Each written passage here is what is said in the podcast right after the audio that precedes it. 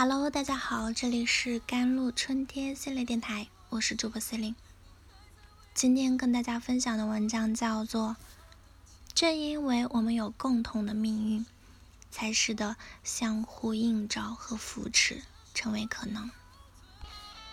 前不久收到的一段读者留言中，她写道：“当她听闻她的闺蜜进了一家她之前应聘但没被录取的。”律师所示，他嘴上说着太好了，真为你高兴，但是他心里清楚，自己并没有那么高兴，甚至更多的是失落。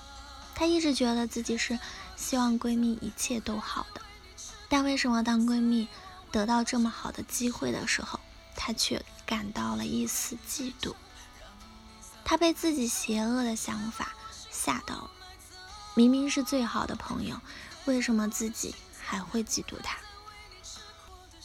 很多人一想到嫉妒啊，就会联想到很多关键词：阴暗、小心眼等负面词汇。嫉妒在过去被认为是西方的七宗罪啊，是人性的罪责。嫉妒真有那么不堪吗？首先，嫉妒并没有我们想象的那么不堪。心理学家经常把嫉妒。与妒忌和记恨区分开来，嫉妒在其中被定义为人类一种普遍的情绪反应，由社会比较而产生的。从进化心理学出发，嫉妒更是人类繁衍和生存的核心。嫉妒善的一面，可以激励嫉妒者好胜心，激发其潜能；而恶的一面，就是让其滋养出。人性的黑暗面，攻击、报复行为。如果嫉妒只是眼红或者看不惯别人拥有的东西啊，妒忌和记恨就倾向于去抢夺或者破坏那样东西啊。很多人说我可以接受我嫉妒别人，但是我不能接受我嫉妒自己的好朋友。好朋好朋友之间不应该是纯粹的互相祝福的吗？而事实是我们并不会嫉妒和我们不处于同一个圈子的人，比如明星和富豪，我们顶多觉得羡慕。我们往往嫉妒的是在我们身边那些和我们有真实接触的人。有研究发现，人们更容易嫉妒的对象是他们的同性朋友、兄弟姐妹、同学和其他家庭成员。下面我们从两个方面来解释相似性和资源竞争。第一，对方和你很相似，被嫉妒者和自己越相似，我们体验的嫉妒越强烈。这里的相似可能有家庭背景、外形条件、教育背景等等。从小一起长大的发小发达了，你感受到了嫉妒，因为你觉得你们明明就是从一条起跑线出发，来自差不多的家庭，接受的也是差不多层次的教育。凭什么他就很可以，他就混得比自己好？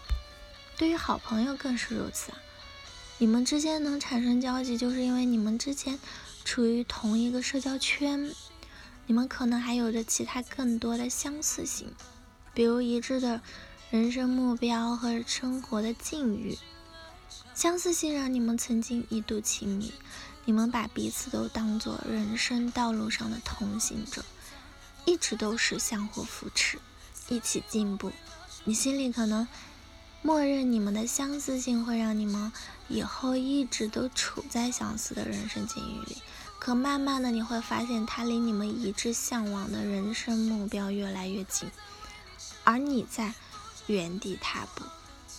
当他每一次跟你分享自己的进步时，你心里只觉得凭什么他可以，我不行。